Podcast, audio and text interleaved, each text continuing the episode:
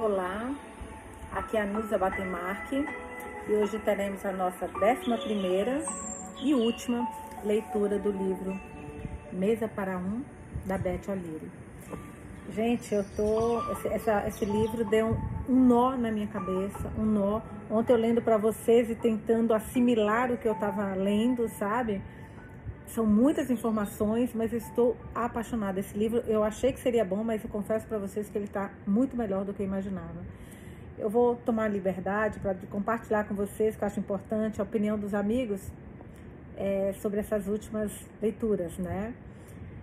Então, a primeira foi a, a nona que eu não, acabei não lendo, é, em que eu falei que estava chocada porque a gente descobriu no final que a, a Fioran que ele não estava com a Sr. Han há dois anos. Tipo, o que, que tinha acontecido? Até então a gente não sabia ainda que a Sr. Han tinha morrido. Então vamos lá. A Elisa Mendes Varzan. Vazim. Tô mega confusa. Só enreda mais. Adorei essa expressão. Adoro as tuas reações. Ai, obrigada. E os teus comentários nos aproximam. Fico muito feliz. Cheguei no agora, estou ouvindo os livros anteriores que você já leu. Um trabalho incrível. Obrigada. Muito legal. Obrigada a você, Elisa. A Carolzinha, Carolzinha no início do capítulo ainda, mas queria que Carter se desse mal e que as três protagonistas ficassem amigas. Afinal, todas foram enganadas. Parece. A gente já viu que não é bem assim, né? Amanda Faria. Estou passada com essa questão. Não sei nem o que pensar. A Claudinha. Chocada e confusa. Não sei de onde tirei que faltavam quatro páginas para o final. Ela que deixou aquele comentário que faltavam poucas páginas. Eu comentei alguns capítulos atrás se Jane, foi ela que falou isso com a gente, se a Jane seria amante de Richard. Puro chute. E também me lembrei de entrelaçadas. A Claudinha, gente, ela tem uma capacidade de ver o que vai acontecer que eu fico besta. Cláudia, que sensibilidade é essa, pelo amor de Deus? Ela me manda cada. Eu tô lendo um livro, ela me manda um direct no Instagram ou um comentário aqui que eu falo, meu. Não, tipo, você tá louca, né? E de repente é exatamente o que ela fala. Não sei se essa menina já leu muito livro de suspense, a Claudinha, porque não é possível como ela acerta. Aí ontem foi o dia da morte da Siohan que eu fiquei muito chocada. Eu tinha imaginado isso, que talvez ela tivesse morrido. Quando ele falou que há dois anos, eu falei, será que ela morreu?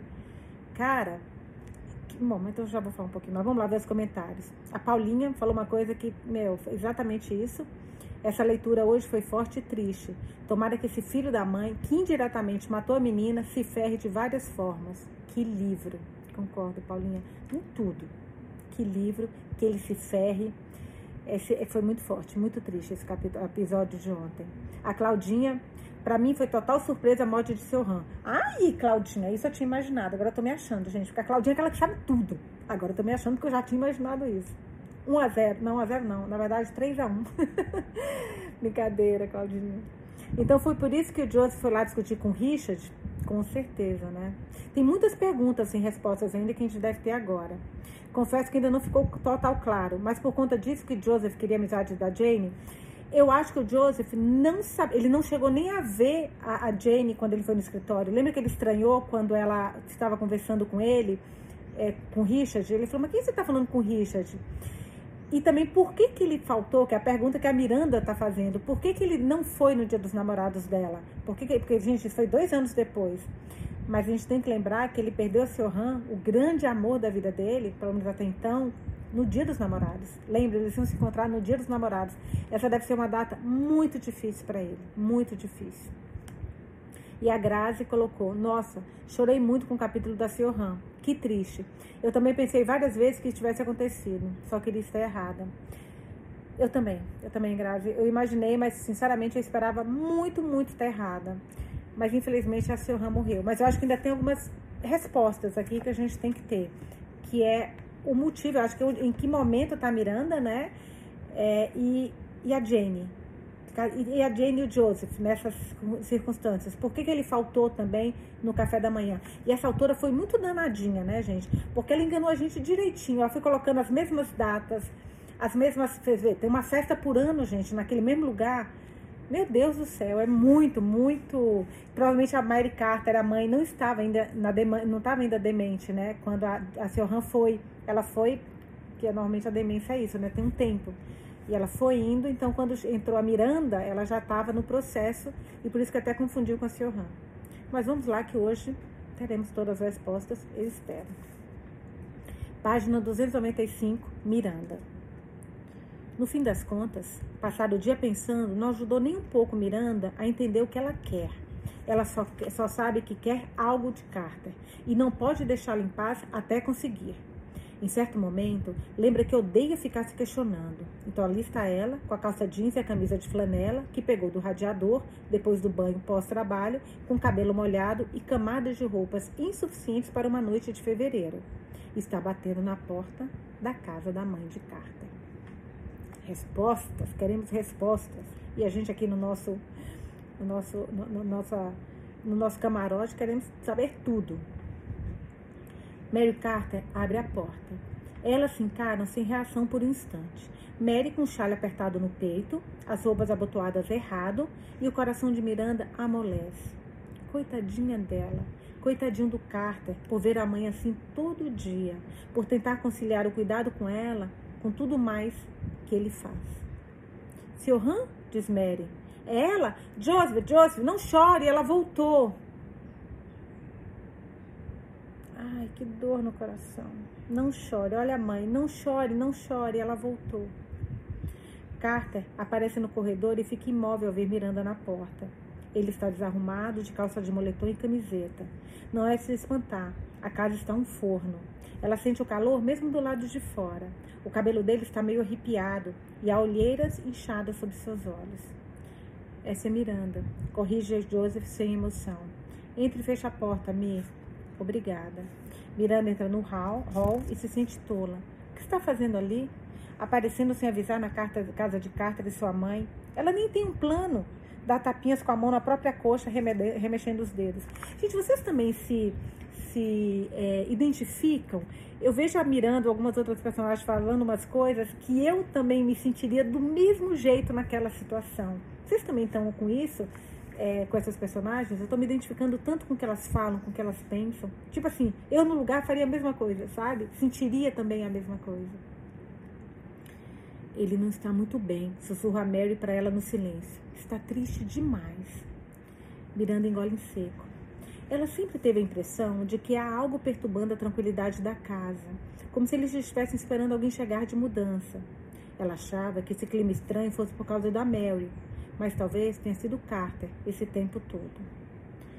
A aparência dele é sem dúvidas completamente diferente da do homem que fazia cócegas em Miranda até ela chorar de tanto rir, que a curvava para trás quando a cumprimentava com um beijo, Talvez esse homem arrasado, derrotado, seja o verdadeiro Joseph Carter. Ela gostaria muitíssimo de conhecê-lo. Pode entrar, diz ele em certo momento. Mãe, estaremos na cozinha se precisar de mim. Claro, responde Mary, dando um passo ao lado e observando se afastar. A cozinha está muito mais limpa do que da primeira vez que Miranda a viu. Carter nunca deixou ficar daquele jeito de novo, mas está bagunçada, cheia de louças sujas. Ele vai até a geladeira, encara o interior a causa de moletom frouxa nos quadris. Você está bem? Pergunta Miranda antes de pensar se é uma pergunta apropriada. Mesmo querendo que Carter estivesse desgrenhando assim por causa do término deles, ela percebe que não é isso. Ele mal parece registrar a presença dela. Se estivesse chateado com Miranda ou magoado com o afastamento deles, não ficaria chocado em vê-la? Ótimo, diz Carter. O que você quer beber?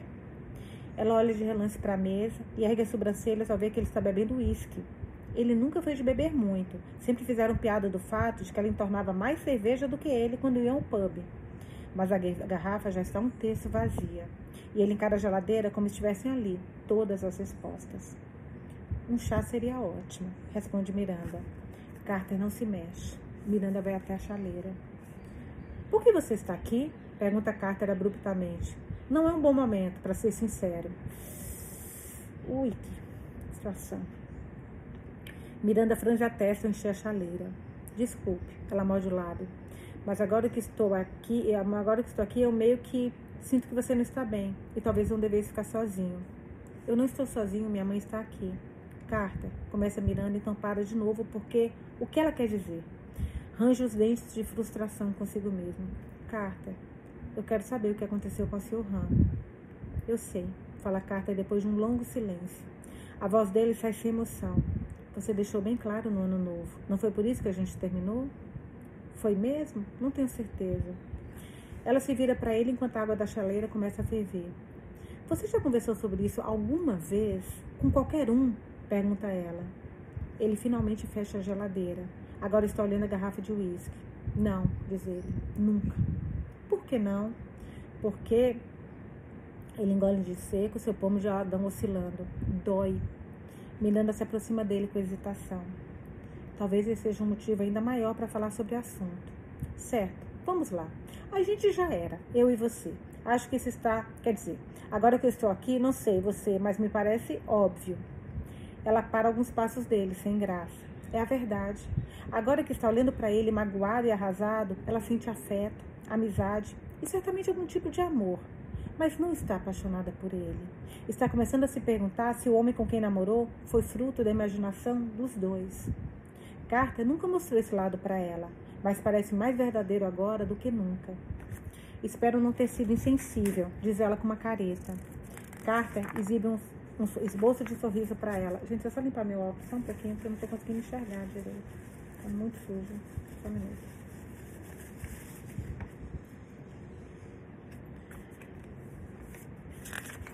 É, Carta exibe um sorriso, esboço de sorriso para ela. Não foi. Você tem razão. Também me parece óbvio. Eu nunca estaria, eu nunca me permitiria ficar nesse estado na sua frente se estivesse apaixonado por você. Então estou aqui como amiga e você parece precisar de uma. Cara, que legal isso. Que legal isso. É um alívio para Miranda descobrir que ela sabe sim o que quer, agora que finalmente está ali. Ela quer honestidade e autenticidade e quer ajudar. Miranda enche a caneca de água, se lembrando de quando conheceu Mary, de como estava nervosa. Naquela época, ela agia como outra pessoa perto de Carter. Sempre tentava se controlar, dizer a coisa certa. Ela se vira para ele enquanto o chá fica pronto. Sei como os homens são. Eles não perguntam aos outros como estão se sentindo tanto quanto desejariam. E sei que a maioria dos seus amigos é homem, né? Por acaso alguém já tentou conversar sobre isso com você? Alguém já disse: Está tudo bem, Carter. Por que você não parece bem? Ele vira o rosto e ela busca o braço dele, segurando-o com firmeza. Se quiser chorar, pode chorar. Odeio ver você se contorcendo todo desse jeito. Não tem nada de errado em chorar. Acho que eu já te disse isso de verdade, na verdade. Se eu começar agora, fala Carter engasgado, não vou mais parar. Ô, gente, eu tô com uma dificuldade, porque assim, ele é fofo. Ele é realmente fofo. Tudo aquilo que a gente via daquele Carter, que eu falava safado, sem vergonha, né? Que a gente pensava que estava com três mulheres ao mesmo tempo. Cara, ele é fofo. E minha cabeça tá com muita dificuldade de, de assimilar isso. Eu sei que ele é fofo, mas eu não sei vocês. Eu tô. Parece que minha cabeça demora. Tipo assim, foi o livro inteiro odiando o Carter. De repente a autora nos mostra que a gente não tem que odiar o Carter. Então, pera, autora. Só um pouquinho, eu tô com um pouco de dificuldade. Mas ele é fofo. Ele é fofo. Se eu começar agora, fala Carter engasgado, não vou mais parar. Miranda olha para o relógio acima do pulso, da porta. São quase seis da tarde. Eu não tenho mais nada planejado, diz ela. Então não precisa parar.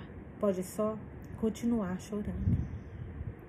É terrível, dilacerante. Ele conta as histórias, a história aos poucos, entre soluços, enquanto Miranda, Miranda perambula pela cozinha, arrumando, e depois de um tempo começando a cozinhar alguma coisa para eles comerem. Não quer ficar parado escutando como se o Han Kelly morreu. Carter? Não, diz ela levando a mão à boca. Você chegou até ela a tempo? Falou com ela antes que. Ele está com a cabeça apoiada nas mãos. E o balança, sem, e o balança sem erguer os olhos. Não. Ela estava, ela estava. Era tarde demais. Ela não conseguia falar. Mas agarrou a minha mão. Ele toma o fôlego entrecortado. Ela. Isso vai parecer maluquice. Fale, não vai parecer maluquice para mim. Ela tinha uma mania quando se culpava por alguma coisa, quando estava estressada, ansiosa. Ela cravava as unhas na palma da mão assim. Ele ergue a cabeça e fecha as mãos em punhos, olhando para ela sobre a mesa. Isso deixava marcas. E quando eu segurava a mão dela, ela só passou o dedão pela minha palma, bem no lugar onde minhas unhas se encravariam se eu fechasse a mão. Sabe? Bem aqui. Ele aponta para o meio da mão, traçando uma linha. Eu sempre senti que talvez ela estivesse dizendo: não se culpe, ele dá de ombros, baixando a cabeça nas mãos de novo. Eu não sei, eu não sei o que ela quis dizer. Miranda mal consegue conter o choro. Aposto que ela quis dizer isso mesmo, diz Miranda determinada. Aposto que ela estava dizendo para você ser feliz e não sofrer. A carta deve ter sido: Eu não consigo ter presenciado Eu não consigo esquecer a cena.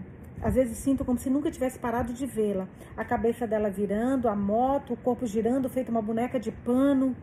Ele se derrama em lágrimas de novo. Miranda nunca viu alguém tão emotivo. Ele reprimiu o luto por anos. E esse é o resultado. Ela não aguenta ver os ombros dele sacudirem a cada soluço, como se o corpo dele mal conseguisse se suportar. Eu queria matá-lo, o homem que a seguiu. No fim, não consegui fazer nada. Não tinha provas suficientes de que ele a estava assediando. Então ele continua vivendo sua bela vida de luxo, trabalhando na Bury Cambre. Carter bate o punho na mesa e Miranda se sobressalta, mas ele não parece notar. Steve foi o amor da minha vida. Ele deita a cabeça na mesa, bochecha na madeira, ombros tremendo. Ainda não acredito que ela se foi. E já faz anos. Ela só veio nessa casa uma vez, sabe? Só uma vez. Mas mesmo assim, deixou muitas lembranças. Sei que ela se foi, mas eu não consigo acreditar. O que tem de errado comigo? Miranda se vira de volta para o fogão, mexendo o molho de macarrão que improvisou com o que tinha na geladeira. Ela respira profundamente, tremendo. Não adianta nada se preocupar com o que, ele, com que dizer agora. Se, ele não, se ela não disser a coisa certa, pelo menos está tentando. E parece que ninguém nunca tentou com carta. Não sei se ajuda, mas ela não se foi, diz Miranda. Ainda é uma parte imensa da sua vida e sempre será. E eu não acredito em um único grande amor. Ela sente Carter se encolher ao ouvir isso. Não mesmo, repete ela com firmeza. Acredito que você tem mais amor no seu coração. Acho que tem mais para dar. E talvez um dia conheça uma mulher para quem queira dá-lo. Mas só daqui a um bom tempo. Você precisa parar de namorar, Carter. Não está pronto. Já faz três anos, diz ele com a voz novamente embargada. Eu devo estar pronto, preciso estar pronto. Ele estica as costas um pouco. Seus olhos estão embaçados e inchados. Miranda deveria ter tirado seu uísque. Ela morde o lábio e examinar a garrafa quase vazia ao lado da mão dele. Eu fui bom para você, não fui? Eu fui bom para você? Você foi bom para mim, responde Miranda devagar. Mas não conseguiu me dar tudo, e eu sentia isso. Você não estava pronto e não foi honesto comigo. Você precisa entrar no relacionamento e ser aberto sobre o que aconteceu, Carter. Você merece isso. Ele balança a cabeça. Ninguém ia me querer se soubesse como eu sou problemático. Ele está arrastando as palavras. Nada a ver. Um dia, uma mulher vai amar cada pedacinho seu. Quem você é de verdade. Talvez seja alguém que tem as próprias dificuldades. Já estou aqui pensando em Jane, gente. E ela vai ficar feliz por você entender como é a sensação. Ela checa o macarrão. É estranho como se sente tranquila falando sobre carta e conhecer outra pessoa. Está até um pouco orgulhosa de si mesma. É bom saber, depois de meses de ciúmes e paranoia, que ela tem essa generosidade de espírito no fim das contas. Você pode me dizer onde estava no dia dos namorados passados? Sim, você pode, que eu também quero muito saber, por favor. Pergunta ela. Imagino que sua ausência tem algo a ver com o Sr. Han, não? Carta fica em silêncio por tanto tempo que ela se pergunta se ele dormiu, mas ele acaba respondendo em certo momento. Eu apaguei. Sua voz está rouca. Eu bebi para. Você sabe, eu só queria que alguma coisa que me aguentasse, que me ajudasse a aguentar o dia. E nunca me permito isso normalmente. Mas esse dia, então não parei. Miranda analisa a garrafa de uísque, ficando cada vez mais preocupada. Hum, diz ela. Quando acordei, já eram duas e meia da manhã. Eu me senti péssimo, não sabia o que fazer. Então me arrumei na manhã seguinte, comprei flores e fui encontrar você. Ah, e aquele café da manhã sobre o qual você vive perguntando, aquela café da manhã depois do aniversário de Scott, em abril do ano passado? Sim, ela não quer ser insensível, mas esse mistério a está corroendo há meses. Onde você estava nesse dia? Siohan tinha muitos amigos, mas era especialmente próxima de duas, como irmã. Nós estávamos tentando marcar o encontro desde o funeral. Elas tinham separado algumas coisas de Steve que acharam que deveriam ficar comigo. Encontrei com elas aquela manhã. Concordei na noite anterior, quando estava bebendo, bêbado com Scott, falando um pouco sobre o seu Han. Enfim, pensei, talvez esteja pronto. Mas foi horrível. Falaram dela com, como se estivessem tão confortáveis. Elas choraram, mas riram também. Tipo, lembrando dela, contando histórias. Eu não consegui participar, não consegui. É como, é como dizer que ela realmente se foi. E eu não quero isso, Miranda.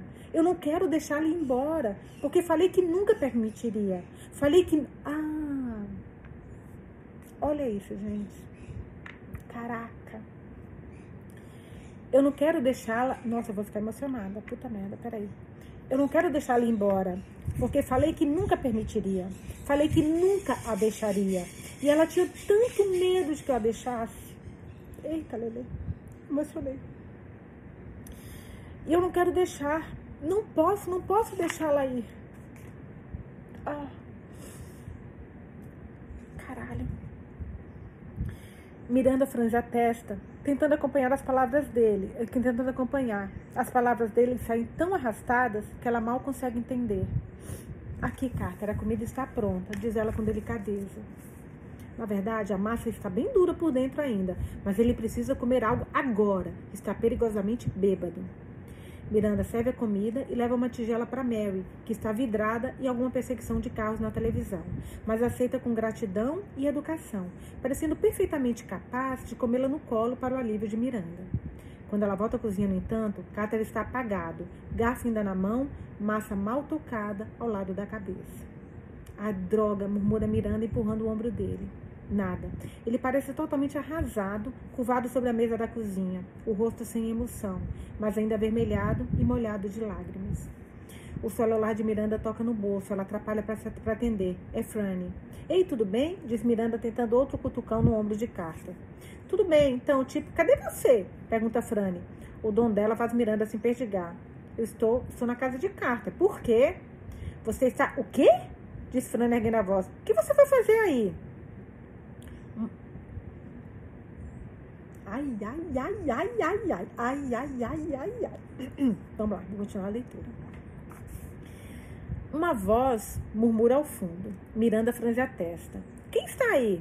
Então, hum. Ô, oh, caralho. Puta que pariu. Tá, eu tenho que ler pra vocês. Ai, que merda, gente. Ai, que merda.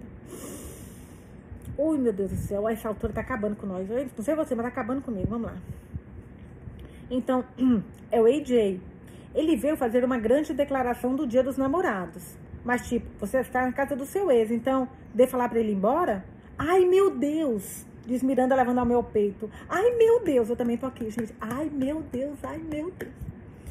Aquela voz no fundo, Miranda se levanta no pulo. Não! exclama ela. Não, não fale para ele ir embora. Fale para ele. Ela olha de volta para cá, tem seu rosto triste, inchado, jantar intocado. Oh, você pode passar o celular para ele?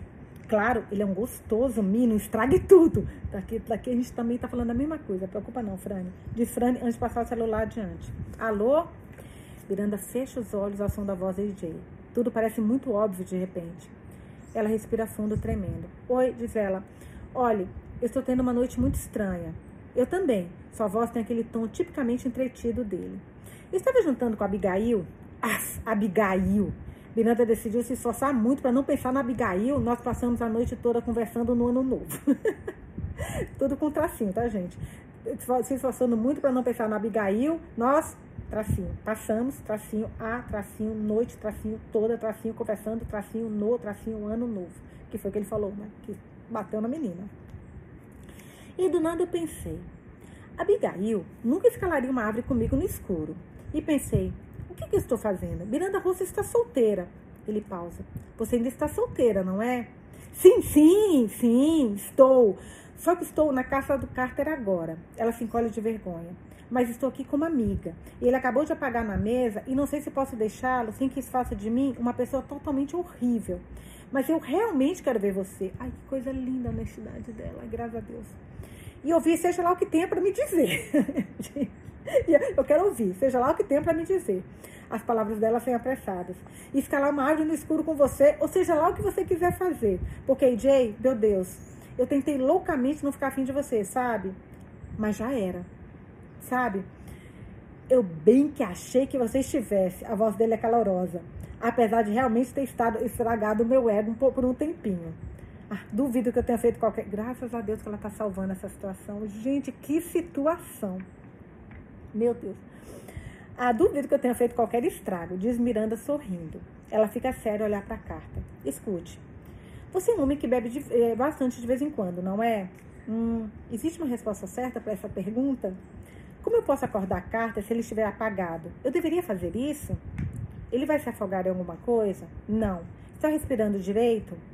Direto? Direito? Miranda põe a mão na frente do nariz dele. Uhum, acho que sim. Então deixa o homem quieto. Vem pra cá. Eu tenho um discurso pronto e se você não chegar logo, seus irmãos vão arrancá-lo de mim e ouvir primeiro. Elas querem que eu ensaie antes de você chegar. Caraca, gente, que capítulo fofo, fofo, fofo, fofo, no último. Meu Deus. Então deixa eu me. Ai, vou ler de novo. Juro que eu vou ler depois sozinha de novo esse capítulo, porque eu tô amando. Vocês são dessas? Eu adoro voltar e ler as melhores partes. E essa tá uma das melhores partes. Aquele outro capítulo dos dois também foi uma das melhores partes.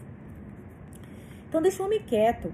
Venha para cá. Eu tenho um discurso pronto. E se você não chegar logo, seus irmãos vão arrancá-lo de mim. E ouvir primeiro. Elas querem que eu ensaie antes de você chegar.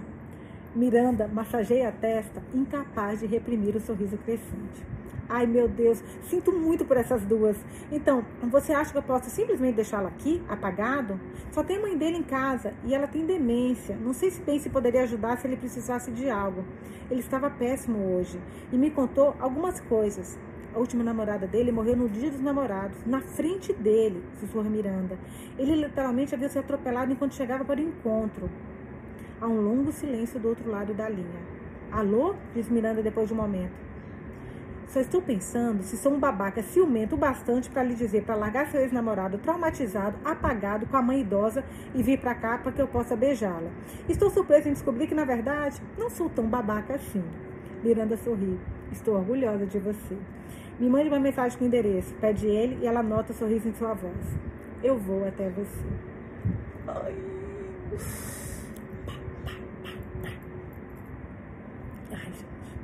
AJ traz o cheiro do frio do inverno consigo ao entrar na casa de Mary Carter.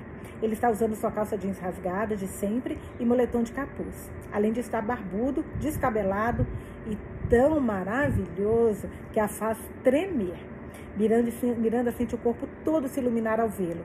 Que alívio se permitir esse sentimento. Oi, diz ela meio tímida ao fechar a porta. Oiê, Lá está, seu sorriso sedutor bem treinado, o meneio convencido de cabeça. Mas ela não se importa mais, porque o conhece e sabe que ele não é o mesmo cara de quando ouviu os boatos sobre o mulherengo Aaron Jameson. Então você foi à minha casa e você foi à casa de Carter. Miranda se remexe. Desculpe. É só que me incomodava muito não saber o que tinha acontecido com ele. Nunca recebi as respostas que queria. Mas juro que não tem nada de romântico entre nós agora. Estou tão feliz que você. De verdade, estou. É. AJ espera ela parar de falar. Então, lenta e deliberadamente, estende a mão e toca sua bochecha. Passa o dedão pela linha do maçã do rosto dela, que sente como se ele tivesse desenhado alguma coisa ali com fogo. Miranda Rosso, eu gostaria de levar você para sair. Está bem, responde ela fraca. Ele ergue uns pouco as sobrancelhas, como se um sorrisinho nos lábios. Eu vou precisar de um sim direito. Esperei muito tempo por isso. Sim, sim, fala ela com pressa, erguendo a mão para seu pulso e dando um passo na direção dele. A batida do coração dela parece repercutir pelo corpo todo. E ela pensa: ai, essa deve ser a sensação de querer arrancar as roupas de alguém. Ah, não. O sorriso dele aumenta quando ela ergue o beijo olhando para sua boca. Você não vai ganhar seu primeiro beijo agora. Boa, EJ. Boa, EJ. Não? Pergunta Miranda e acaba soando um pouco mais emburrada do que pretendia. AJ vira a cabeça para a esquerda. Miranda segue o olhar dele. A mãe de Carter está parada no canto da sala, observando-os, perplexa. Mary, disse Miranda, este é meu, meu, este é meu amigo, AJ. Ela se encolhe. Mary continua a encará-los até que finalmente responde: Que fofo! Por favor, entre. Gostaria de uma xícara de chá? Ela os leva até a cozinha, de repente, a anfitriã exemplar. Então para ao ver o filho apagado na mesa ao lado de um tigelão, de uma tigela de macarrão. Ah, diz ela numa vozinha fraca. Miranda se aproxima e segura seu braço. Ele está bem, Mary, afirma ela em seu tom mais adulto, no fundo, uma imitação da mãe dela. Ele só teve um dia longo e dormiu. Vamos levá-lo de volta ao sofá, levá-la de volta ao sofá e encontrar algo de bom na TV. Depois que Mary está acomodada, Miranda volta à cozinha e encontra Jay avaliando Carter inconsciente enquanto devora a tigela intocada de macarrão. Então diz quando Miranda olha para ele: Não se pode desperdiçar comida, né? Ela faz um muxoxo e pega o próprio prato, levando para a mesa. Após uma hesitação momentânea, se senta ao lado de AJ. Seus pés se entrelaçam aos dele sobre a mesa. E ela arqueja ao sentir as pernas dele nas suas. Ele abre um sorriso lento. Sabe o que é muito gostoso? Pergunta ele. Você se permitindo fazer isso. Passei um ano vendo você se esquivando de mim. Bem, é, você era. Era uma situação difícil, conclui ela toscamente, espetando um punhado na massa, de massa. Ela vive sacaneando esse homem porque do nada ficou tão, tão sem palavras. É difícil engolir a garfada. É como se o coração dela estivesse batendo na garganta. Você quer dizer que eu sou irresistível? Diz AJ se recostando na cadeira e se espreguiçando. Não tinha um discurso, pergunta ela. Esse é o discurso? Eu sou irresistível? AJ fica um pouco mais sério. Não. Quer ouvir? Sim, é claro que eu quero. Está bom. Ele pigarreia, limpando a boca com o da mão. Miranda Rosso, eu gostaria de levar você para sair. Era isso? Esse era o discurso? Pergunta Miranda pestanejando. AJ lige é, hesita ligeiramente. Você pareceu gostar lá na porta. Enfim, eu não terminei. Ah, que bom, diz Miranda, começando a sentir a dinâmica usual deles voltar. Ela balança o garfo. Continua então. Ele lança o olhar para ela, mas prossegue. Você entrou na minha vida no momento em que eu estava tentando me tornar um homem melhor. Eu tinha começado o ano com uma resolução: menos pegação, menos respeito próprio. Ele está olhando para a mesa agora. O coração de Miranda se aperta. Eu imaginava que talvez houvesse uma mulher em algum lugar por aí com quem valesse a pena sossegar. E eu não encontraria a não ser que parasse de, sabe, transar com todo mundo. Certo, diz Miranda, tentando não pensar na última frase. Mas você estava com outra pessoa durante todo esse tempo e eu desisti de esperar. Miranda morde o lábio, pressionando mais o pé no dele embaixo da mesa. Eu nem acreditei quando Spikes me disse que vocês dois tinham terminado. Ele acena com a cabeça para o Carter adormecido. Spike, aquele que deu aquele monte de conselhos, lembra? Ela falando sozinha do Carter que tinha acabado a relação tal. O, o Spike deve ter saído e contado pro, pro AJ. Ele acena com a cabeça para o Carter adormecido. Foi o pior momento possível. Abigail era fofa e legal. Ela era transparente e tranquila. Não tinha problema nenhum. Eu havia passado quase um ano esperando você. Pensei que merecia alguém que também me quisesse. Então estava ali você, solteira de novo e me olhando. Eu não estava te olhando, exclama Miranda corando. AJ ergue as sobrancelhas. Ela hesita. Quer dizer, com certeza não mais do que o normal. Mais do que o normal afirma ele sustentando o olhar dela. Não negue, rosto, eu conheço você bem demais para isso. Passei quase o ano inteiro observando manter distância. Eu via como você se mexia para nunca ficarmos perto demais e como sempre desviava o olhar do meu. Quando ficou solteira, passou a não desviar mais com tanta frequência. Acho que eu queria, queria que eu voltasse a olhar para você. Miranda está começando a ficar meio envergonhada de si mesma. Eu nunca, não era minha intenção. Então fiquei esperançoso, mais esperançoso do que um homem deveria ficar quando está com outra pessoa. Mas as coisas estavam indo bem com Abigail. E eu pensei que você teve sua chance. Poderia ter largado o Carter por mim a qualquer minuto e nunca fez isso. Na verdade, deixou bem claro que nunca faria. O discurso não está saindo baratamente como Miranda esperava. Ela baixa o olhar para o prato do macarrão. Eu pensei, a bola está com ela agora. Mas então, sabe, hoje à noite, do nada, enquanto eu pensava no tipo de mulher que você é, no tipo de mulher que eu quero, me dei conta de que você nunca faria nada. Faria? Nem aguenta me ouvir falar de, nem aguenta me ouvir falar de você estar me olhando enquanto eu estava com outra pessoa. Você é boa demais para tentar roubar o namorado de alguém. Eu deixei claro que estava disponível, não deixei? O ano todo. Eu deixei claro que você poderia ficar comigo se quisesse, mesmo que tivesse namorado, não foi? Mas você nunca faria isso. Nunca faria isso com a Abigail. Enquanto eu pensava em tudo isso, olhei para a mulher sentada na minha frente. Ela era legal, mas só conseguia pensar: ela não é arroz. Miranda está com a respiração acelerada, os olhos ainda fixos no prato. Ninguém nunca falou com ela desse jeito. Ninguém nunca a viu do jeito que AJ a vê, como alguém que vale a espera. Talvez não seja muito sensato escolher ficar comigo. Eu não sou Carter, com seus ternos, elogios e a vida toda adulta, sabe? Mas tenho quase certeza de que sou a escolha certa. Acho que você é a mulher com a qual vale a pena sossegar, Miranda Russo. Acho que você é a minha escolhida. Mas mandou bem, hein, gente? Mas mandou bem. Posso beijar você agora? Você agora? Pergunta Miranda, finalmente erguendo olhar para ele. Por favor. Vem cá. Responde ele, empurrando a cadeira para trás. Miranda se levanta e se aproxima dele com timidez, parando entre suas coxas. Ele põe as mãos nos quadris dela, sentando-a no colo. Eita, Lelê! AJ é quente por baixo do moletom e forte, todo musculoso. A pele dela está com uma sensação diferente, como se cada centímetro estivesse em alerta máximo, hiperconsciente do mais leve arquejo na respiração dele, da cor em suas bochechas. Você se lembra do dia que cortou suas cordas? Sussurra ele com os lábios a um centímetro do dela. Lembro. Ele sorri. Aquele caminho todo, até o chão, com você colada em mim, diz ele apertando o corpo dela ainda mais contra o dele. O coração dela martela, martela. Eu a desejei tanto naquele dia. Eu sempre a desejei. Já sabia como seria a sensação. Não dá para inventar uma química dessa. Não dá para fingir ou forçar. Seu corpo e meu corpo. Ele desliza a mão para cima e para baixo, do quadril até a cintura dela. Eles simplesmente se alinham, não é? E ela sempre percebeu isso, né? Ela sempre falava que ele chegava perto, ela ficava doida. Miranda se aproxima para beijá-lo, mas ele se afasta um pouquinho, toda vez, fazendo-a esperar. A cada tentativa, seu desejo parece aumentar até que esteja queimando dentro dela. E os lábios dos dois nem se tocaram ainda. Ela leva as mãos ao peito dele, enfiando-as por baixo do moletom com calor da camiseta. Sente os pelos por baixo do tecido, os músculos firmes. Sobe a mão até o pescoço dele, passando o dedão pelo seu maxilar barbado. Os olhos de AJ ficam vidrados quando ela desliza a mão pelo seu cabelo. Os lábios dos dois estão tão próximos. Tô lendo. Meu marido acabou de chegar do surf, gente, nessa parte, pelo amor de Deus. Deixa eu reler aqui para vocês, desculpa. Ela leva as mãos ao peito dele, enfiando-as por baixo do moletom para o calor da camiseta. Sente os pelos por baixo do tecido, os músculos firmes, sobe a mão até o pescoço dele, passando o dedão por seu maxilar barbado.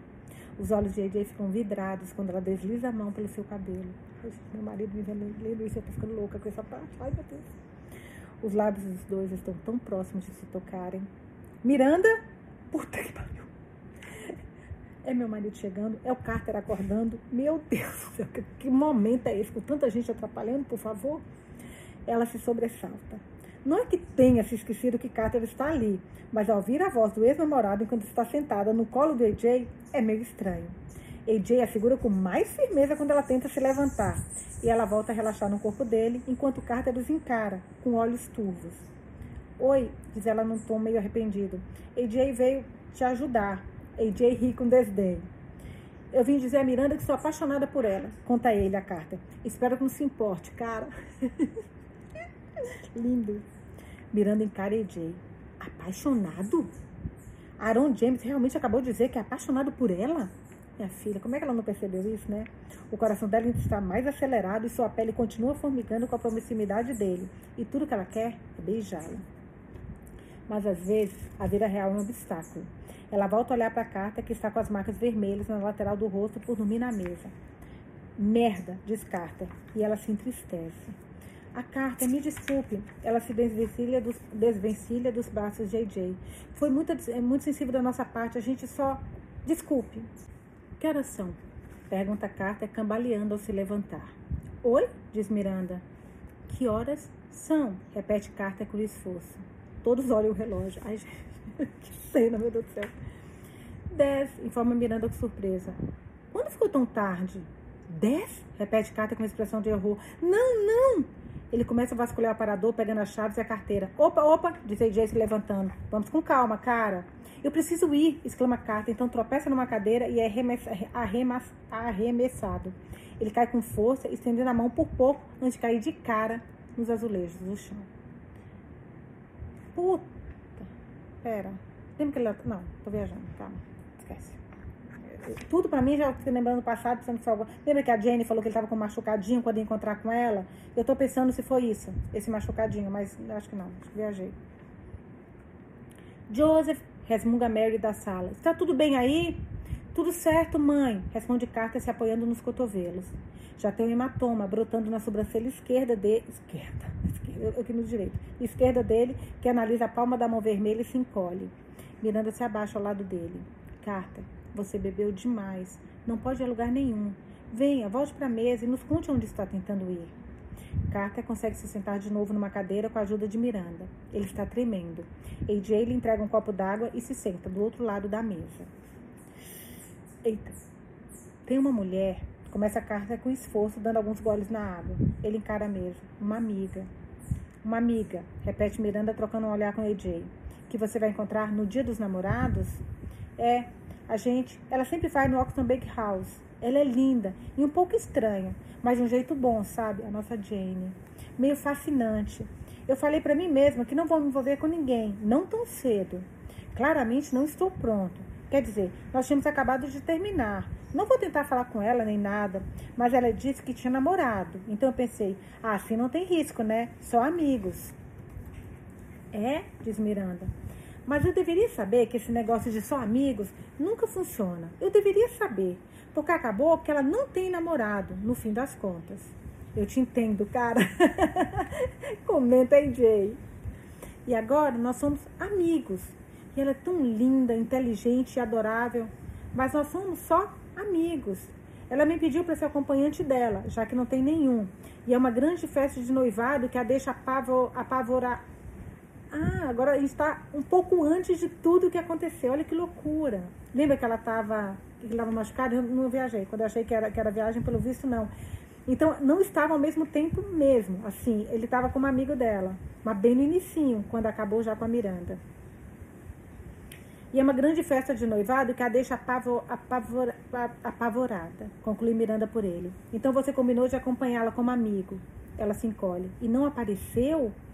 Ai, meu Deus, diz Carter baixando o rosto para a mesa. Não, não, e de novo não. Miranda puxa, o puxa para cima. Está bem, tenho certeza de que tem solução. Ela olha para ele, então para AJ, que está com uma expressão bem desconfiada. Não há a menor chance desse homem ficar sóbrio o bastante para ser visto em público esta noite. Fala AJ. Miranda faz uma careta. Está bom. Carta, cadê seu celular? Hum? Descarta. Seu celular. Eu joguei na parede, murmura ele murchando na cadeira. Meu quarto. AJ e Miranda trocam outro olhar, então seguem juntos para a escada. Miranda nunca viu o quarto de Carter tão bagunçado. Por um momento, ela encara as pilhas de roupas e copos d'água pela metade enfileirados e pensa em todas as vezes em que ela arrumou apressadamente o próprio quarto antes que Carter chegasse. Eles se esforçavam tanto para impressionar um ao outro. Agora toda essa organização parece só uma perda de tempo exaustiva. Aqui, AJ se abaixa e pega um celular de tela rachada de, do, do carpete. Hum, diz ele enquanto segura o botão de ligar. A tela já pisca e se acende, estranhamente roxa, atravessada por uma linha irregular. Bom, esse plano já era, diz Miranda, voltando ao andar de baixo. Alguma chance de você ter guardado o número dessa mulher em mais algum lugar? Pergunta ela ao entrar novamente na cozinha. Ai, caramba, Carter! Carter está apagado de novo. Ela o sacode e repete a pergunta. Ele balança a cabeça pesarosamente. Eu estou fudido, tudo, diz ele. Por mais que não faça sentido para Miranda, parece um ótimo resumo da situação. Tudo bem, e amanhã? Por que não vai visitá-la logo cedo? Por isso que ela lembra que ela depois do noivado, então não, não viajei tanto assim, que ele estava com machucado na, no, no sobrancelha, ela achou que tivesse apanhado. Quer dizer, eu perdoei você por me ter dado um bolo, não foi? E eu era de fato sua namorada. Então foi. Então foram anos diferentes. Quando ele deu o bolo no dia dos namorados para Jane, já foi em, não estava nem mais junto com a Miranda. Caraca, gente, essa, essa escritora, a Beth Oleiro, deu um nó na gente, né? Mas nos enganou direitinho. Ela vai trabalhar no brechó com as pessoas da festa, as pessoas da festa de noivado. Miranda se anima. Perfeito. Você tira a noite para ficar sóbrio e vai ao brechó dela logo de manhã para recompensá-la. Mas, diz ela erguendo o dedo, a advertência. Você não vai namorar essa mulher, Carter. AJ franze a testa. Pegue leve, Mir, diz ele em tom de alerta. Ela faz uma cara feia. Não que eu me importe, mas olhe só para ele, não está pronto. AJ inspeciona a carta. Hum, verdade. Ai, gente, além de tudo, ele tem ciúmes, ele é todo possessivozinho com a nossa Miranda. Ai, ai, ai, ai, ai. Eu não estou pronto, repete Carter com pesar. Ele está afundando cada vez mais na cadeira. Em certo momento, AJ o segura pela gola de camiseta e o puxa para cima de novo. Valeu! Os olhos de Carter focam em AJ brevemente. Ah, é o grandão tatuado? Fala ele com surpresa. Os olhos de AJ brilham. Oi? Você e Miranda? Pergunta Carter. Ele, ela se contorce. É, confirmei Jay. Eu e Miranda. Ah, Carter assente lentamente. É, até que faz sentido, não faz? Ele pausa. E eu não posso namorar Jane? Jane, linda. Você quer? Pergunta Miranda. Quero, responde Carter na mesma hora. Acho que ela é encantadora.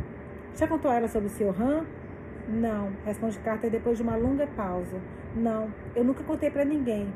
Scott sabe, é óbvio. Minha mãe não entende direito o que houve, mas eu não consigo ficar falando sobre isso. Sair por aí falando sobre esse assunto? Ainda não. Ai, Miranda, diz ele baixando a cabeça para os baixos sobre a mesa. Eu não estou pronto, só vou magoá-la. Eu sou tudo errado. Mais água, cara, diz a Jay, dando um tapinha firme no ombro e aproximando o copo. Que tal esperar um ano? Sugere Miranda. Ela sente uma confiança inédita, algo que nunca sentiu perto de Carter, uma crença genuína de que talvez saiba o que é melhor. Um ano solteiro, um ano concentrado em cuidar de si mesmo.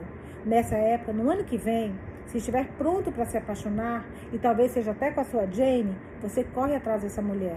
Mas até lá, só amigos. Você deve isso a si mesmo. Precisa começar a se curar, Carter. Carter toma um longo gole d'água e olha para Miranda. Ele estende a mão. Por um instante parece mais o Carter de sempre, determinado, forte, encantador. Um ano, diz ele, fechado. Eles trocam um aperto de mão. Agora, falei Jace virando para Miranda, vamos botar seu ex-namorado para dormir? Isso leva muito mais tempo do que AJ e Miranda gostariam. Enquanto Miranda guia a carta pela escada, para dentro do quarto e para debaixo das cobertas, ela fica muito consciente do calor do olhar de, DJ, de AJ, sua firmeza, a maneira como ele se recosta no batente da porta e a observa com aqueles braços enormes cruzados e um sorriso discreto. Quando finalmente desligam a luz e se esgueiram para fora do quarto, ela sente a pele vibrando de novo. E, e só o que AJ fez foi olhar para ela.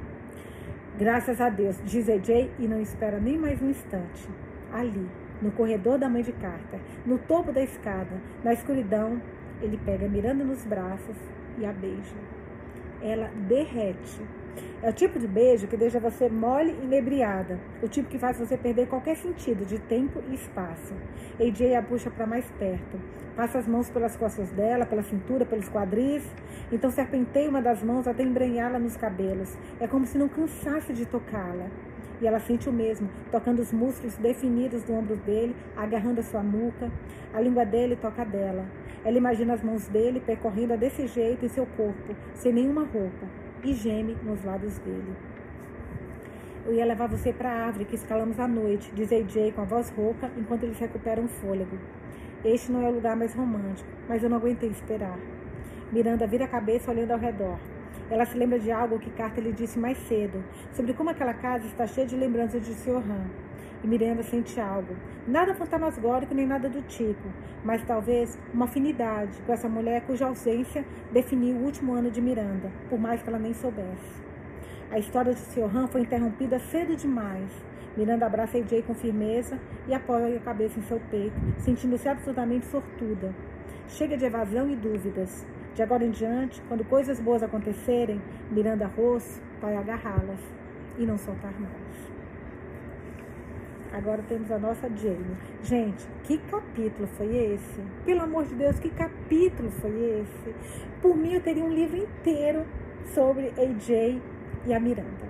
Imagina um livro desses dois. Ai, ai, ai, ai, ai. Meu cara de, de Mariana Zapata, eu achei. Ai, gente do céu. Agora, um novo capítulo. E agora, Jane. Gente do céu. Quando você passa um capítulo, é tão emocionante que aí você tem que, que né, falar, não, respira, vamos agora para o novo capítulo, mas você ainda ficou com a cabeça no outro. Mas vamos lá. Jane.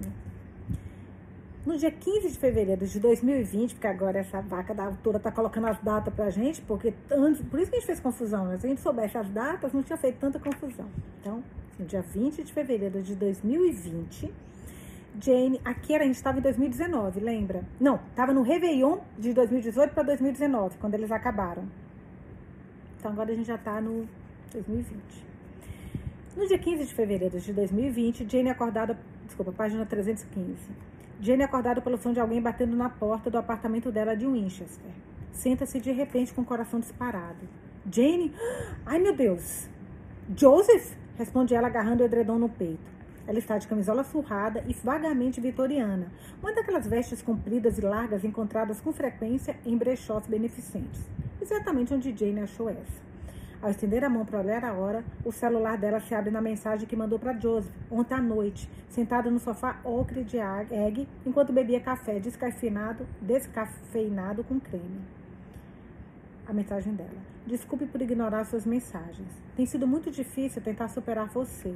E eu fiquei magoada depois de como você olhou para mim no ano novo, quando eu contei o verdadeiro motivo de ter saído de Londres. Mas se ainda quiser conversar, Acho que estou pronta agora. Talvez pudéssemos nos encontrar. Beijos. Aí ela manda isso, o menino no outro dia já tá batendo na porta dela. Ai, os apaixonados. Ai, ai, ai, ai, ai. Ela não quis dizer, se me cerra os olhos para o celular. Sete da manhã? Desculpe, exclama Joseph do outro lado da porta. Está cedo demais. Está, né? Ele é fofo, gente. Ele é fofo. Jenny precisa trocar de roupa. Essa camisola não é nem um pouco sensual, para não falar perigosamente transparente. Ela vasculha o guarda-roupa em desespero, muito desperta de repente. Joseph está aqui. Joseph está aqui. Joseph está aqui. Quando enfim abre a porta, Jane está afobada e o poncho azul que ela jogou por cima da camisola com certeza só a deixou com uma aparência mais estranha. Ela está levando a mão ao cabelo, porque não pensou em ajeitar o cabelo antes, quando os olhares dele se encontram. Olá, diz ele, e ali está o sorriso. O sorriso Joseph, aquele que a faz sentir como se estivesse sob um raio de sol. Eu torci muito, muito para encontrar você aqui. Oi, respondi ela meio sem ar. Quer entrar? O sorriso dele aumenta e seus ombros murcham de alívio. Claro que sim. Jane fecha os olhos por um momento quando ela passa por ele. Quando ele passa por ela. Só o cheiro dele já faz o coração dela se apertar de desejo. Nada mudou de três meses para cá. Ela não está nem um centímetro mais perto de abrir mão dele. Deixa eu ligar a chaleira, diz Jane indo para a cozinha e erguendo do fogão. Jane, chama Joseph tocando o ombro dela. Só de leve, mas é o bastante. Ela sente algo como uma crepitação, uma faísca de, de estática. Ela perde o fôlego. Jane, eu sinto muito pelo ano novo. Quero me explicar, se você permitir. Ela engole em seco. Não precisa se explicar. Tenho certeza de que foi um choque descobrir que eu era aquela Jane. Nas semanas antes do Richard se livrar dela, Jane ouviu um monte de gente da empresa a chamar de secretariazinha sexy do Richard. Uma mulher se referiu a ela casualmente como a puta do Richard na fila do café. Isso foi o que ela escutou. Só Deus sabe o que Joseph pode ter escutado. Não teve nada a ver com isso, disse Joseph. Eu juro, Jane, juro. Eu ouvi falar que Richard teve um relacionamento com a secretária lá em 2015, mas não foi isso que me chocou. A exatidão com que ele lembra do ano assusta. Ela olha para ele por cima do ombro. Ele puxou uma cadeira da mesa e se sentou, mas volta a se levantar imediatamente. Vai até a geladeira e se recosta nela. Então pega canecas no armário. Está tão inquieto que deixa Jane ainda mais nervosa. Suas mãos tremem enquanto ela as estende para os grãos do café. Não sei se você se lembra ou se sequer estava lá. Eu não consigo me lembrar, por mais que tenha tentado bastante. Mas em fevereiro de 2016, Johnny toma fôlego, Joseph toma fôlego, trêmulo. Jane olha para ele de novo, está pálido e sério. Eu lembro, respondi ela baixinho. Você entrou no escritório e brigou com Richard. Desculpe. Faz mais ou menos um ano que lembrei disso, mas a essa altura eu já tinha começado a me apaixonar por você e não aguentei contar quem eu era. Todo mundo da Bray Cambridge me achava totalmente desprezível. Bem, ela pausa pensando em Lu. Foi como sempre me pareceu. A chaleira subia. Mas eu já cansei de me esconder disso tudo. Continua Jane de costas para Joseph enquanto tira a chaleira do fogão. Cara, eu tô besta com esse livro, como tudo entrelaça, né? com aquele livro entrelaçadas, mas como tudo tá ligado assim um no outro, é, é, são pessoas que viveram situações diferentes, mas nos mesmos momentos assim. Não sei se vocês conseguiram deram para entender o que eu falei, tá meio confuso o modo como eu falei, mas meu, tá todo mundo tão entrelaçado um com o outro assim, cara, que legal tudo isso. Esse livro eu achei que fosse bom no início que a gente começou, mas ele é muito melhor do que eu imaginava.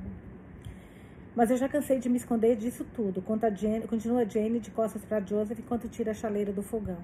Ontem, eu fui ao escritório da Abreu e Cambry para contar a eles tudo o que Richard não queria que eu contasse. Acham que as coisas que eu falei sobre ele, junto da nova evidência do comportamento inapropriado que ele, que ele tem, estava suficiente para que ele seja demitido. Joseph fica em silêncio por tanto tempo que ela se vira para olhar. Ele voltou a se sentar, está com uma das mãos sobre a boca, os olhos arregalados. Richard Wilson perdeu o emprego? Pergunta ele. Lembra que ela, ele falou que ela, há um ano atrás ele falou para Miranda que um pouco mais de um ano atrás ele falou para Miranda que estava se preparando para ele nunca pagar pelo que ele fez. Ele vai perder, eu acho, responde Jane um pouco apreensiva com a reação dele. Joseph? Ele balança lentamente a cabeça.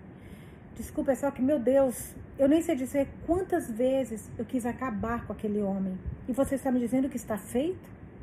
Que você fez isso? Bem, quer dizer, sim, eu acho. Ela leva os cafés até a mesa e se senta de frente para ele, tentando interpretar essa expressão. Joseph, chama ela hesitante, por que você brigou com Richard naquele dia? Joseph respira fundo e enlaça as mãos na caneca do café. No dia 14 de fevereiro de 2016, minha namorada, Siohan, morreu, conta ele. As palavras tão apressadas que Jane leva um instante para se dar conta do que ele falou.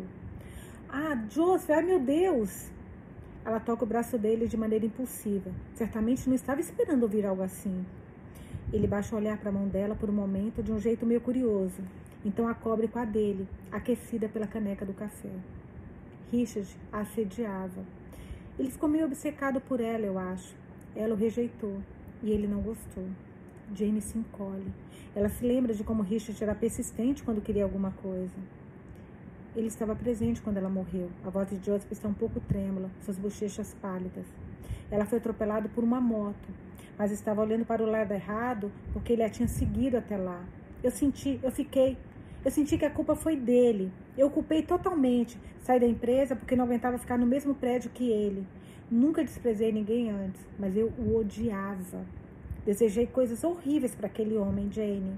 Ela segura o braço dele. Você estava sofrendo. Ela, ele lança um olhar agradecido para ela. Ainda assim, me livrar daquela raiva foi grande parte do processo de seguir em frente. Durante os dois primeiros anos depois da morte de Siohan, eu não, eu não soube lidar muito bem, especialmente no dia dos namorados. Ele engole em seco, ainda olhando para a própria mão sobre a de Jane. Depois do ano passado, quando eu fiquei bêbado demais para aquela festa de noivado com você, fiz um pacto com uma amiga. Falei que ficaria um ano sem namorar. Ele então ergueu olhar com uma expressão pesarosa.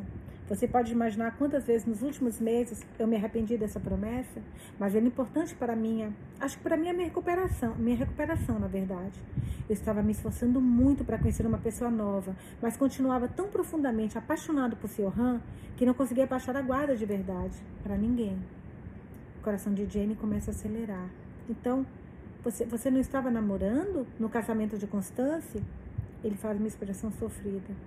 Desculpe por ter deixado você pensar isso. Foi covarde. Era mais fácil do que contar a verdade. Eu ainda, eu ainda meio que continuo uma bagunça, para ser sincero. Precisei de anos para chegar ao ponto de ao menos conseguir falar sobre isso. Estamos em 2020, pelo amor de Deus. Sua risada sai rouca, mas há lágrimas em seus olhos. Eu ainda sou muito problemático. Jane balança a cabeça. Joseph, não existe prazo certo para essas coisas. E não sei você, não sei, você tem expectativas altas demais sobre si mesmo. Pode ser problemático, tudo bem, muitos de nós somos. Não significa que não seja um homem maravilhoso. Não significa que nunca possa ser feliz. O rosto dele se retorce. Ele está se esforçando muito para segurar as lágrimas. De repente, a mesa entre os dois parece demais.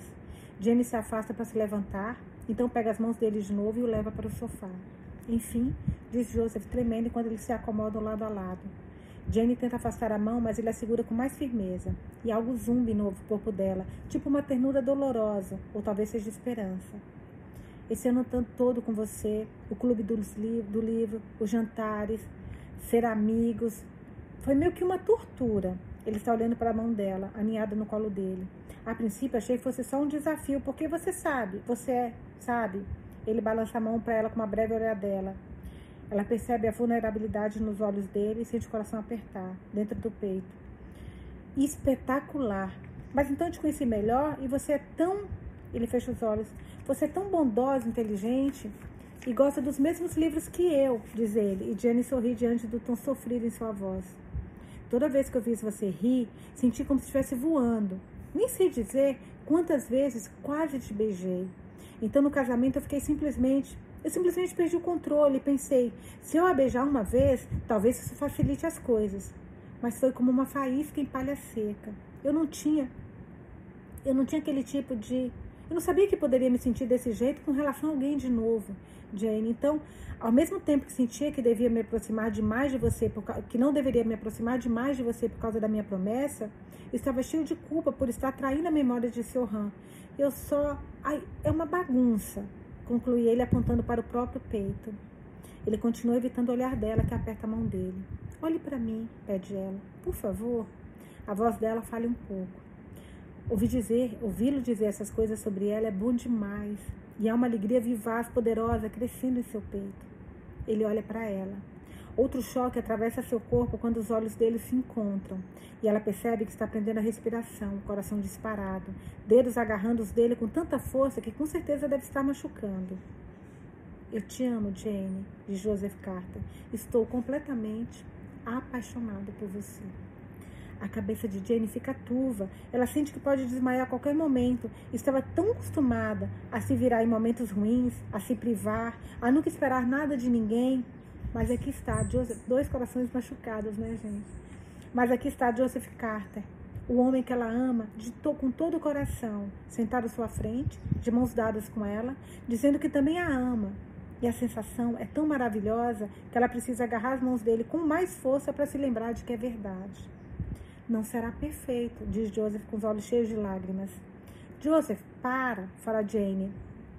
Eles estão mais próximos, coxa com coxa, ambas as mãos entrelaçadas. Eu não quero que você seja perfeito.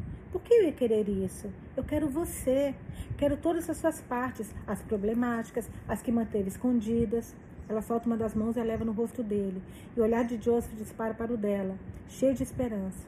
Isso é amor, não é? Sussurra ela. Ou é assim que eu te amo, pelo menos. Sou ambiciosa. Quero você inteiro. Ele apoia a testa na dela. Eu quero fazer você tão feliz, Jane, diz ele com a voz embargada. Quero levar café com creme para você na cama toda manhã e fazer você rir, gargalhar de verdade, do jeito que você raramente faz. E quero ler livros, comer pãezinhos de canela e saber qual roupa você gosta de usar no domingo. Quero fazer parte da sua rotina. Quero ficar ao seu lado numa festa lotada e segurar sua mão com firmeza para que se sinta segura. Quero conhecer você, todos os seus hábitos, todos os segredos que reprimiu. Você não está mais sozinha, Jane. Você me tem. Sempre. Os lábios dele se tocam em sempre. É um beijo que já deveria ter acontecido mil vezes, mas só pôde acontecer ali, agora, com tantas verdades entre eles. Não é glamuroso. O beijo é úmido de lágrimas. Os dois estão tremendo. Mas é puro. É absoluto. É um beijo que diz sempre. Ai, gente, que lindo! E agora nós teremos o epílogo. Ai, eu adoro quando tem epílogo. Adoro. Joseph. Para quem queria um capítulo sobre Joseph, é o que teremos agora. Eu também queria. Joseph, página. Peraí. 325. Enquanto eles desenrolam seus cachecóis e tiram os casacos no conforto da casa aquecida, Jenny se vira e lança para Joseph um daqueles sorrisos que o fazem sentir como se estivesse desabrochando, um verdadeiro e alegre sorriso de Jenny.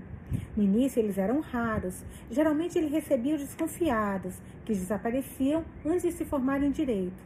Agora, toda vez que ela abre um sorriso de verdade para Joseph, ele sente como se tivesse recebido algo precioso.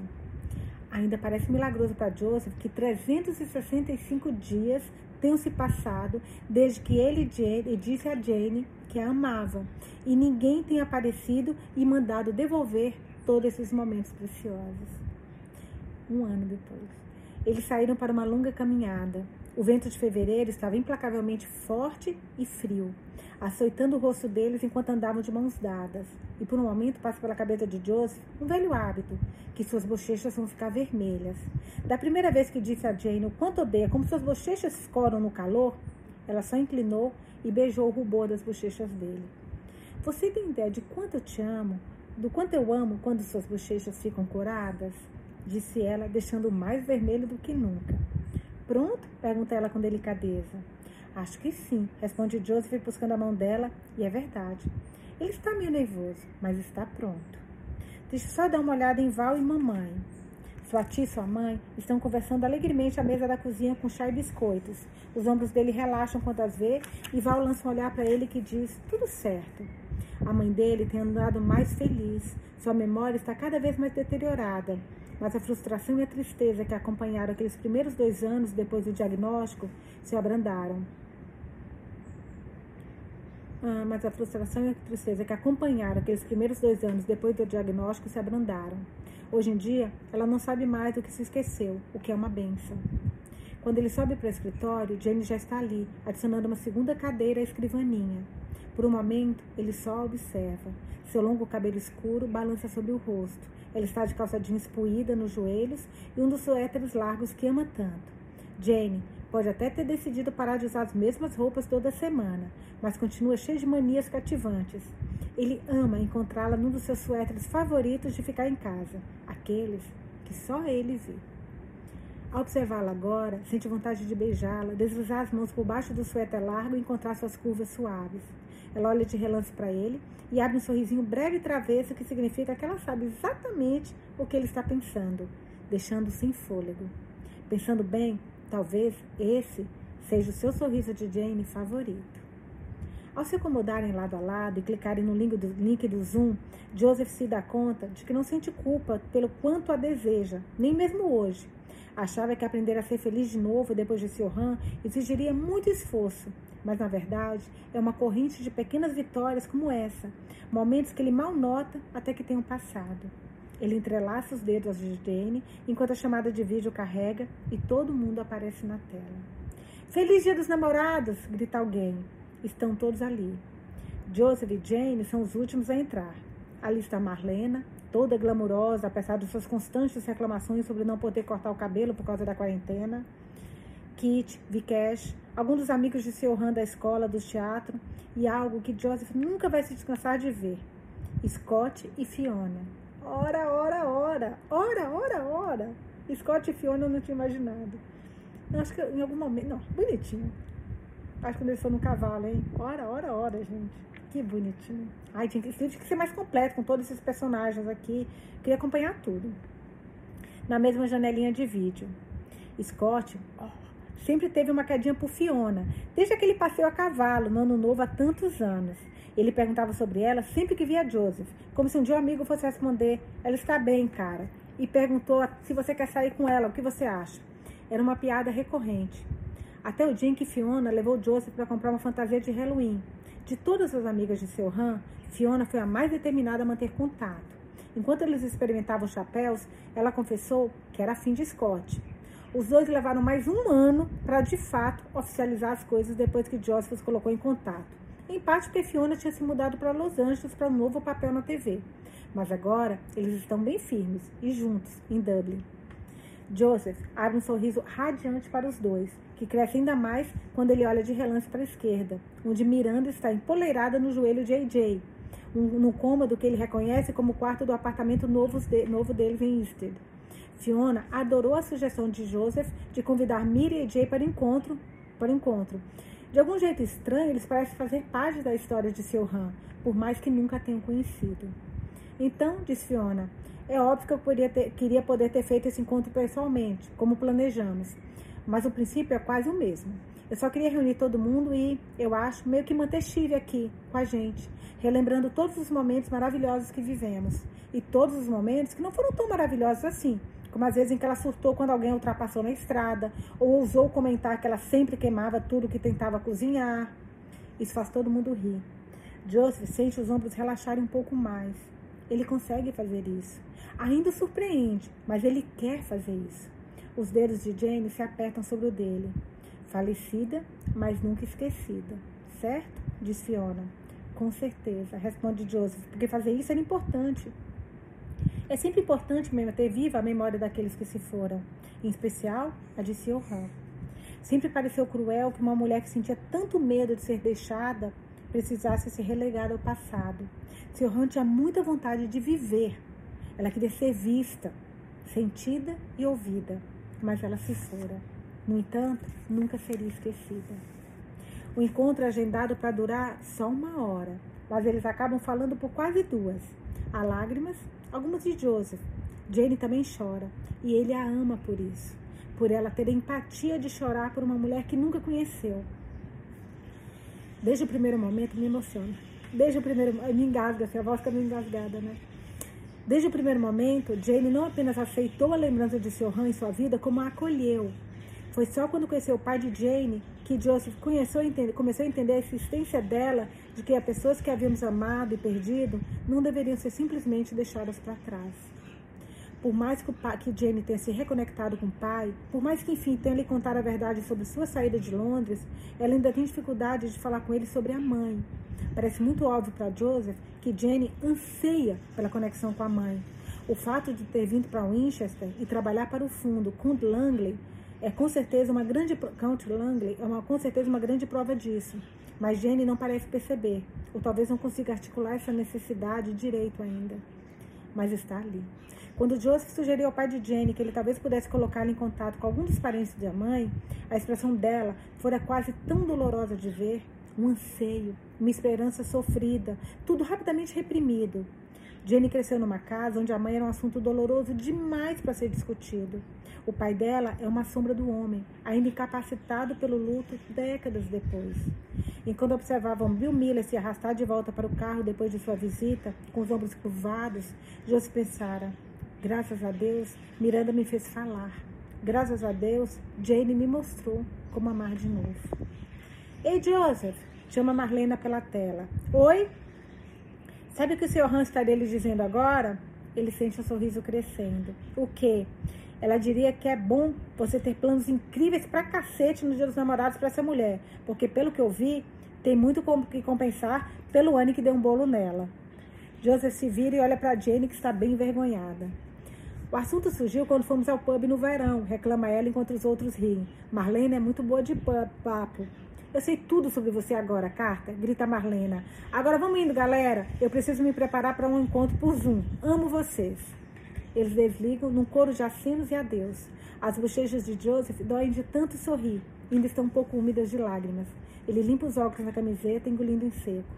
Não dê ouvidos a Marlena, diz Jenny enquanto eles se levantam. A gente não precisa ter encontro nenhum. Hoje é dia de Sr. Han. Joseph balança a cabeça. Ele vem esperando por isso há meses. Seus planos estão preparados, o que não é pouca coisa. É raro os planos de Joseph se concretizarem, não importa o quanto ele tente. Mas com alguma ajuda da sua tia Val, com quem formou uma rede de apoio no ano passado, ele se sente bem confiante de que está prestes a oferecer o melhor encontro do Dia dos Namorados para na vida de Jane Miller. Vamos, diz ele levando a para andar de baixo pela mão. Hora da surpresa. Ah! exclama Jane quando percebe onde ele está levando. Eu finalmente vou ter permissão para entrar no porão? Já faz quase dois meses que ele a baniu do porão. Não foi um projeto fácil de manter em segredo enquanto os dois trabalham em casa. Por sorte, o novo emprego de Jenny no RH do fundo Count Lang exige que ela trabalhe presencialmente de vez em quando. Então Joseph providenciou que as maiores entregas chegassem quando Jenny estivesse fora. Ainda assim, ele precisou ser muito sorrateiro, o que não é bem o seu forte. Muito bem, Fala Joseph se virando para Jenny quando eles chegam à escada do porão. Fecha os olhos. Ela pisca os olhos enormes e fascinantes para ele, alinhados por seus cílios absurdamente longos, então os fecha com obediência. Joseph se aproxima para beijá-la. Ele não consegue se segurar, então se vira para guiá-la com cuidado pelos degraus. Abre os olhos. Ela arqueja.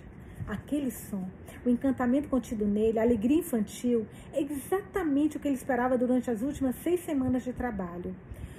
Ai, Joseph, diz ela, uma biblioteca? Que homem, gente. Se eu falei mal do Joseph, não lembro, não lembro. Que homem, que homem perfeito. Ainda deu uma biblioteca para essa mulher. Sempre gostei dele. Desde o primeiro capítulo. Não, não, não. Se vocês ouviram outra coisa, vocês se enganaram. Uma limpeza profunda do porão estava no topo da lista deles logo que se mudaram para essa casa no outono passado. Joseph decidiu não só limpá-lo, mas transformá-lo. Lixou e pintou, cobriu as paredes com prateleiras, arrancou o carpete velho e feio e espalhou tapete de segunda mão por todo o lado. Então escolheu um sofá de leitura com duas luminárias em arco, onde ele e Jane poderiam se aconchegar juntos. Que incrível! Joseph vê os olhos de Jane se encherem de lágrimas enquanto ela perambula pelas prateleiras, passando os dedos pelas lombadas. Onde você arrumou todos esses livros? Pergunta ela, encarando por cima do ombro com fascinação. Ele não consegue ficar longe por muito tempo. Se aproxima por trás, deslizando as mãos por sua cintura, encaixando a cabeça dela embaixo do queixo, enquanto ela acaricia os livros. Muitos são da mamãe e da Val. Alguns são de segunda mão.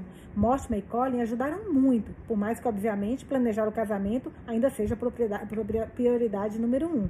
Ele tosse e Jane ri. Mortimer e Colin estão levando os preparativos do casamento com muita seriedade. A última novidade que Joseph ouviu envolvia a participação de cisnes vivos. E fiz uma compra enorme na Page Walls, acrescenta ele. Jane se vira nos braços dele. Seu bônus? pergunta ela sussurrando. Ele a beija. Quer maneira melhor de gastá-lo do que com livros para mulher? Ah, gente, eu vou te falar um negócio. Eu tô começando a ver que meu marido não é tudo isso, não. A comparação que tá ruim. Meu, que homem, que homem. Na primeira reunião do Clube do Livro que ele marcou com Jane, ele lhe disse que livros eram seu lugar feliz e viu o, resto, o rosto dela se transformar. Ela relaxou, sorriu, lhe dando uma pista da mulher que vivia sobre, aquele, sobre aquela carcaça. Livros também são meu lugar feliz, respondeu ela. E Joseph vivia se perguntando se foi naquele momento que ele se apaixonou por ela. Quando Joseph pensasse em 2020, ele não pensaria no medo, na ansiedade, no isolamento. Ele se lembraria das noites em que Jane se deitou nos braços deles e os dois conversaram sobre lugares onde nunca estiveram, mas que pareciam tão reais para eles quanto a cama onde estavam deitados, e as pessoas que eles nunca conheceram que pareciam velhos amigos. Ele se lembraria das histórias que compartilharam. Aqui, diz ele direcionando para o piquenique arrumado na mesa do centro. Feliz Dia dos Namorados, Jane. Ele muda de posição para ver a expressão dela ao avistar toda a comida na mesa. Observar as expressões de Jane é uma das maiores alegrias de Joseph. Ela sempre foi, sempre foi muito fechada, mas está perdendo esse hábito e vê-la desabrochar é maravilhoso. Ah, olha só, ela dá uma risada. Todas as minhas coisas favoritas. Então, essa biblioteca tem uma regra, diz ele enquanto ela ergue a tampa do pote de nata e cheira a geleia, sorrindo ao descobrir que é de cereja. Você pode se divertir aqui 100% de pura satisfação. Por isso, aqui estão todas as suas comidas preferidas para jantar. Em que ordem nós comemos? Pergunta ela, pescando uma fatia de manga de uma tigela. Pãezinhos de canela de entrada, depois doritos apimentados, escones de sobremesa? Não tem ordem, Jane, responde Joseph rindo, envolvendo-a nos braços. Você escolhe. Quanto à ostentação, ela abre um dos seus sorrisos travessos. Ele a beija. Um beijo lento e suntuoso. O beijo de duas pessoas que estão começando a entender que tem todo o tempo do mundo juntas. Obrigada, diz ela em voz baixa. Isso é muito maravilhoso. Bem, Jane Miller, Joseph se aproxima para outro beijo. Já passou da hora de você ter o dia dos namorados que merece. Caraca, gente! Que livro lindo, lindo, lindo, lindo. Estou encantada. Acabamos com o livro Mesa para Um. Fizemos hoje a nossa última leitura. Eu amei, eu fui surpreendida demais. Nossa, foi uma reviravolta nesse livro que eu não esperava. O Carter, que eu pensei, pô, ele tem que mudar muito, mas você sempre ficou aquela coisa, pô, mudar, uma pessoa dessa não muda, né? É difícil você mudar as listas, né? Como é que fala, as listas de uma zebra, né? Que fala, mas ninguém muda. Mas ele, na verdade, gente, ele é muito fofo. Todo muito fofo. Espero que vocês tenham gostado. Muito obrigada por mais uma companhia e uma leitura incrível. Eu já escolhi o próximo livro, querida Billy, senhorita Billy, minha irmã leu aqui, diz ela que é maravilhoso. Então eu acho que vai vir outro livro fofo pra gente. Hoje é segunda. Então eu dou sempre uma semana para que o pessoal consiga acabar, ler outros livros, enfim, vocês terem um tempinho de vocês. Então na terça-feira que vem, dia, acho que é 25 de abril, eu leio, começo a leitura da senhorita Billy para vocês. Obrigada pela companhia e um beijo enorme para vocês. Por favor, deixem comentários falando comigo o que vocês acharam desse livro. Eu amo. Beijos.